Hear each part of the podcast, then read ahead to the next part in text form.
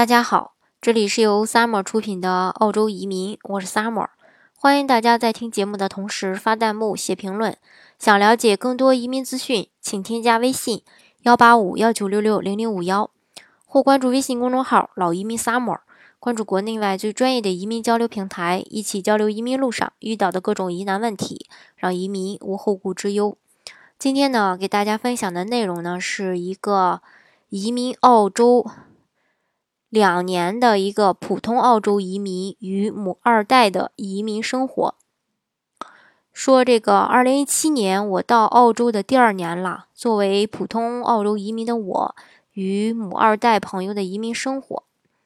在国内呢，我最多算是个中层阶级，接触到的人基本都是同个层次的，过的生活比较小资。印象中的有钱人也没有什么正面的形象，在生活中也会有底层人民一样的烦恼。毕竟，不论是海景房还是城中村，呼吸的都是一种空气，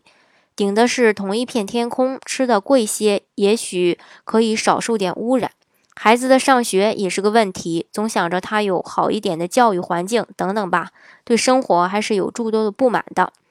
一直到我打破这种生活，移民到澳洲，我才发现这里是我想要的世界。空气清新，景色宜人，亲近自然，孩子的上学问题也不是问题了。更深的感触就是生活圈子完全需要重新建立，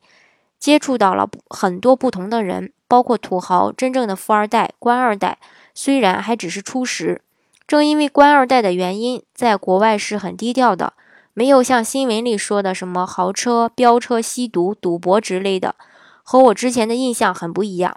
到了澳洲这个新环境，没有了以前的职位，也没有有了以前的经济收入。作为一个普通的打工者，我需要重新开始我的生活。可是我却可以，也敢和母二代一起去吃饭，我一点都不自卑，因为这里是澳洲。澳洲不像国内，国内高级点的餐厅贵得离谱，澳洲高级的法餐架上开酒也三百澳币就足够，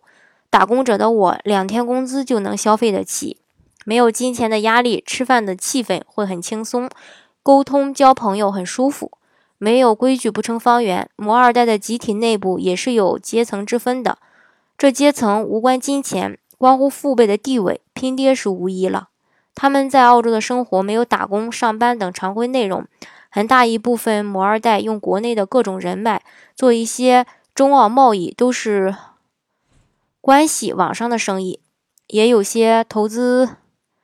有些这个资本在澳洲投资一些好的项目，钱生钱，在田园风格占主流的澳洲，炫富总是格格不入的。用低调奢华有内涵来形容这里的富二代呢，才最贴切。嗯，以上呢就是我今天给大家分享的一篇内容。这是这个移民澳洲第二年的一个呃新移民吧，还是还是他的一些。所见所闻所想，嗯，这也就是为什么很多人都要抛抛家舍业的移民他国的一个重要原因。因为国内的各种问题，随着嗯时间的发展吧，然后再慢慢的不断暴露出来。他他觉得呢，澳洲的生活对他来说还是比较不错的。嗯，不管怎么样吧。嗯，对于那些想移民的朋友来说呢，希望你们能早日移民成功。